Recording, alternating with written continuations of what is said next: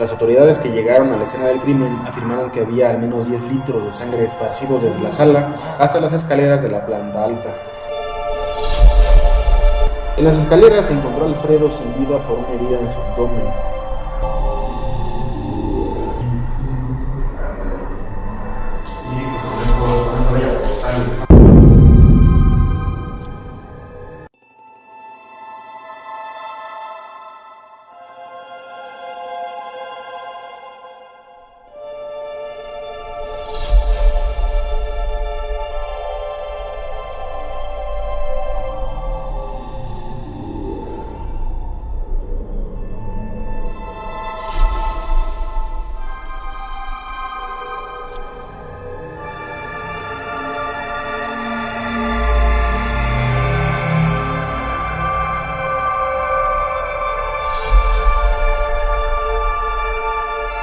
Noches y bienvenidos a Nocturnos Podcast. Mi nombre es Luis Bautista y como siempre me acompaña mi hermano y compañero Mauricio. ¿Cómo estás, Mau? Aquí al 100. Si se han dado cuenta, no estamos en el estudio, estamos grabando en una ubicación secreta. No lo vamos a revelar dónde estamos, pero esta noche tenemos un gran invitado. Ya ha estado con nosotros en otros episodios. El buen Galle. ¿Cómo estás, Galle? Muy bien, gracias por la invitación nuevamente aquí al programa. Esta vez fue algo más, bueno, algo fuera de lo común.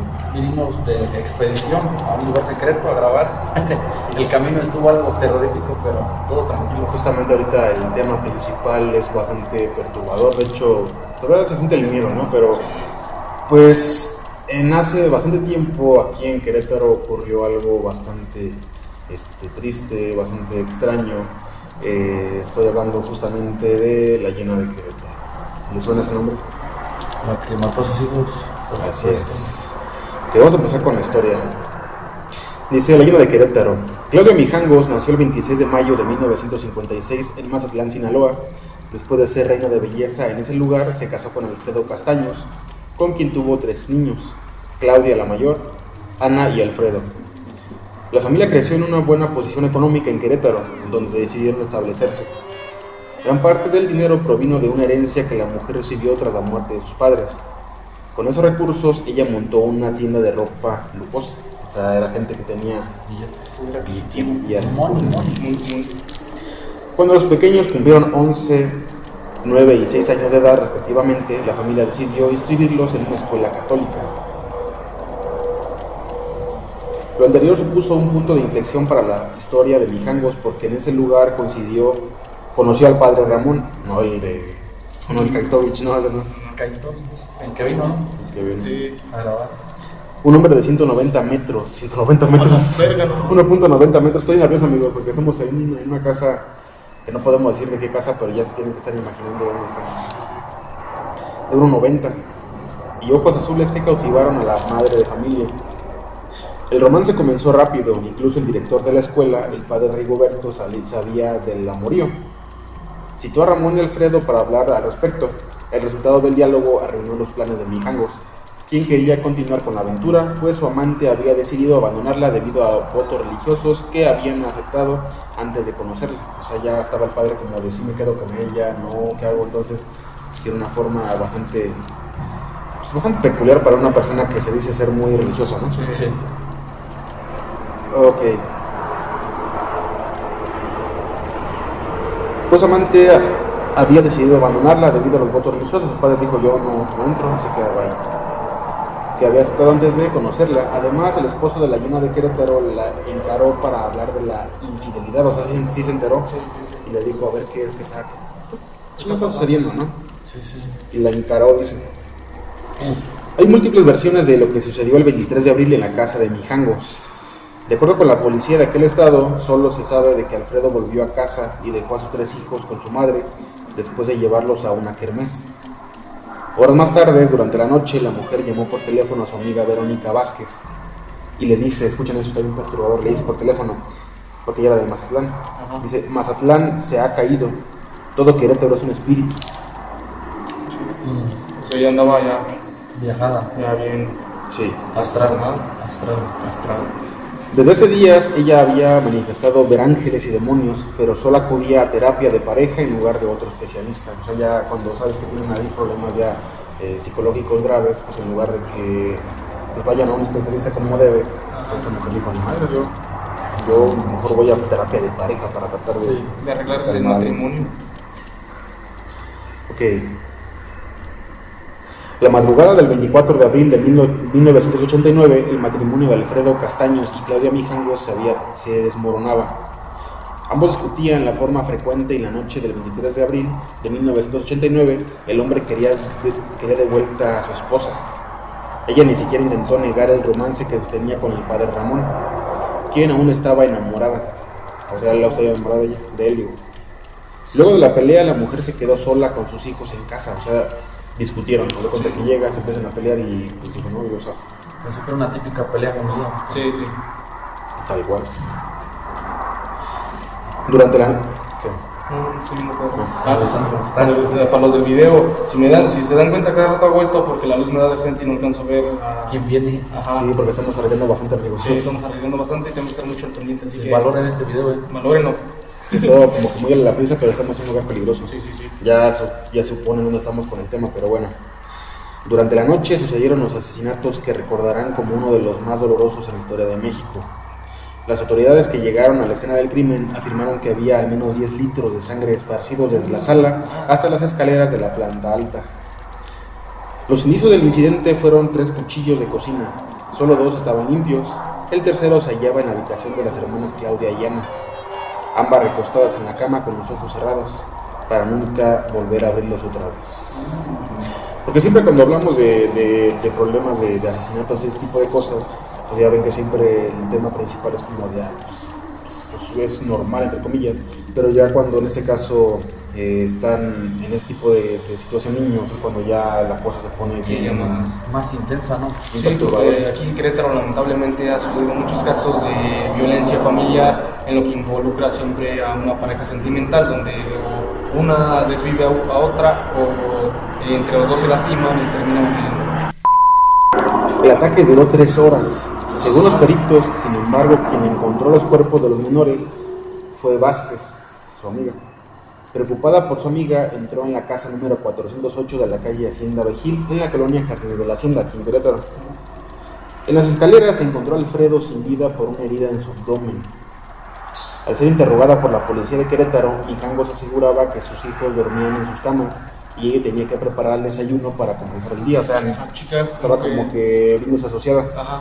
Porque cuando llega la poli que encuentra todo ese desmadre, o sea, más bien cuando su amiga llega y la ve, pues empieza a decir, es que tengo que ir a hacer el desayuno a los niños porque tengo que llevar a la escuela, pero los niños ya estaban... Ya desvividos y Me estoy imaginando, me estoy imaginando lo que es la historia y es así como que intento entender a la, a la señora, pero no se puede, es como que de- estaba demasiado clavada en su, en su viaje, ¿no? Como en su locura ya como muy, muy elevada, podría Sí, decir. Sí. sí, es como un ejemplo, son los ataques de ira.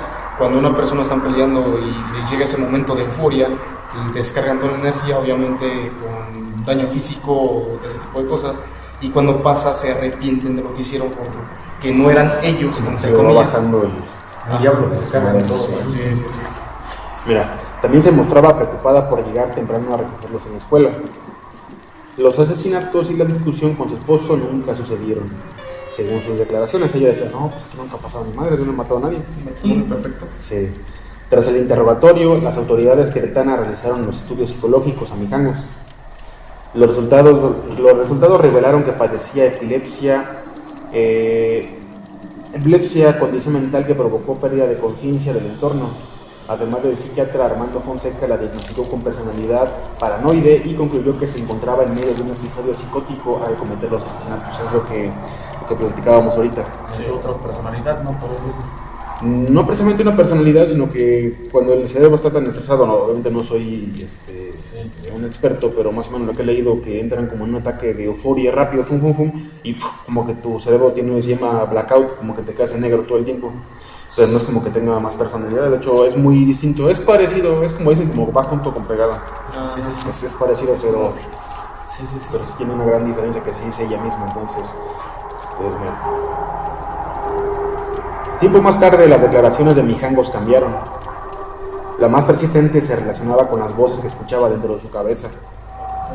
Aquella madrugada ella recibió órdenes de asesinar a los niños porque eran demonios que pretendían mantenerla alejada del padre Ramón. O sea, todo sucedió porque quería estar junta con el cura, que él se había negado porque pues está chido que estemos aquí haciendo cosas ilegales, pero pues yo prefiero seguir con mi voto de celibato que antes de que pase otra cosa. En mi hija no se encule, que no. Como la película del Padre Amaro.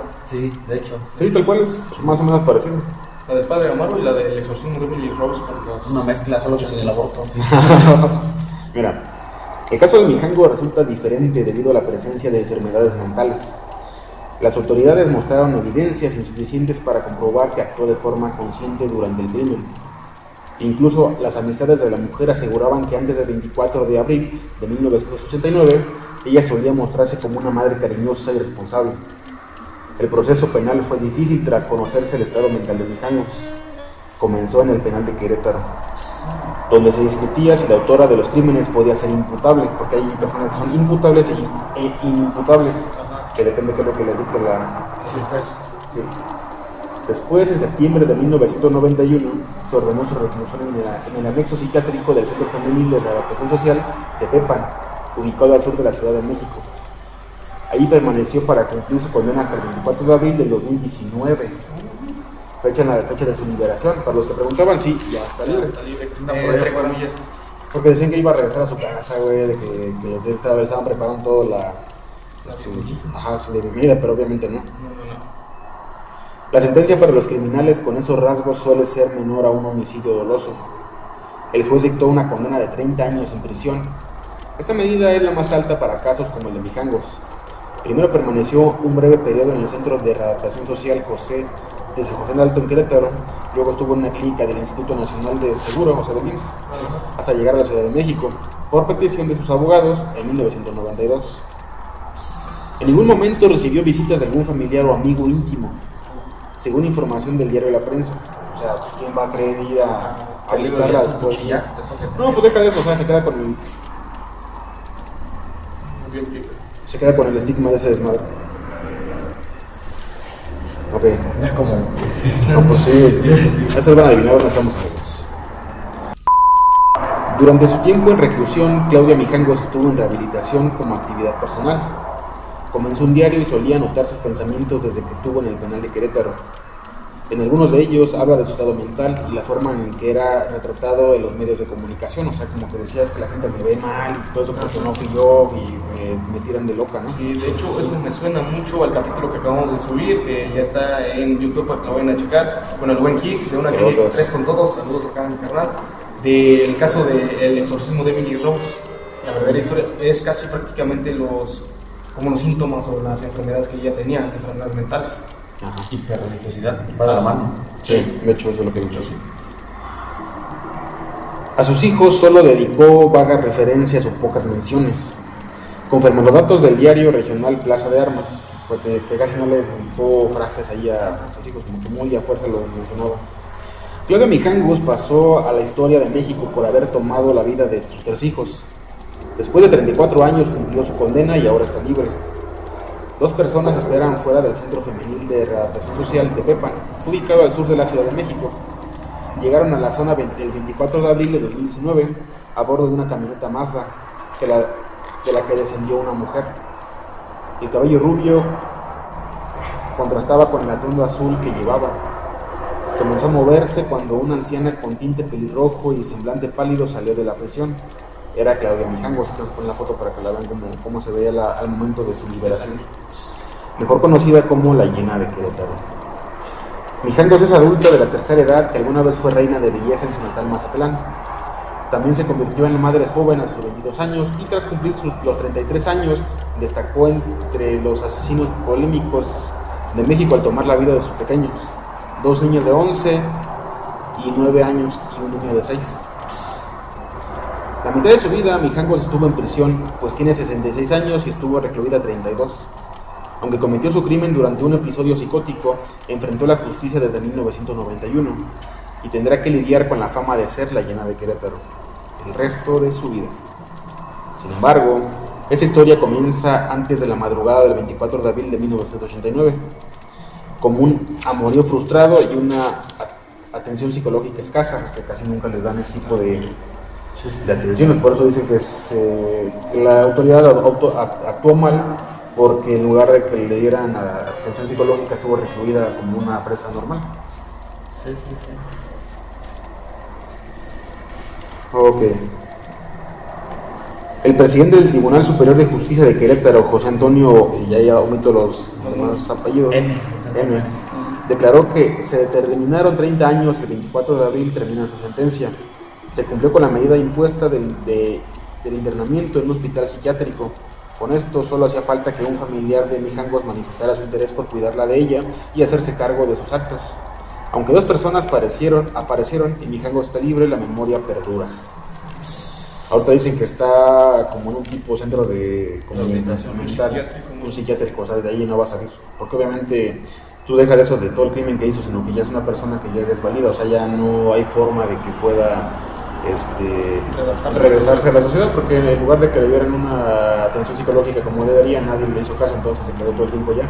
Y obviamente no por defenderla, pero sí me llama mucho la atención de que nadie hizo nada para poder Evitar ese evitar este tipo de... No, no evitar la tragedia, sino que ya después de eso también darle un poquito de ayuda, ¿no? No que, oye, entraste en locura, pasó esto, pasó aquello, ok, ya pasó, igual tus hijos ya están descansando, pero quieres readaptarte, te apoyamos, pero, pero sí es un poco complicado. Yo creo que tampoco no, dudar- no duraría mucho afuera, porque si tú sabes que esa persona hizo ese, ese mal, no falta alguna persona que diga, ¿sabes qué? Pues yo, yo me rifo el tiro, porque pues sí, no puede andar así Aquí libre. libre. ¿Y qué les pareció el capítulo de esta noche así tanto express? Terrorífico, A ver, deja, deja girar un poquito la cámara para que vean dónde estamos y ya para terminar este, este capítulo. A ver, por allá. Hoy los grabé con los con el ego en la garganta para no decirlo que toca porque todo para YouTube.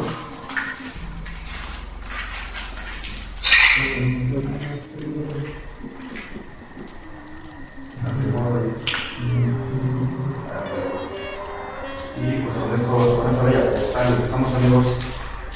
Ojalá, ojalá les haya gustado.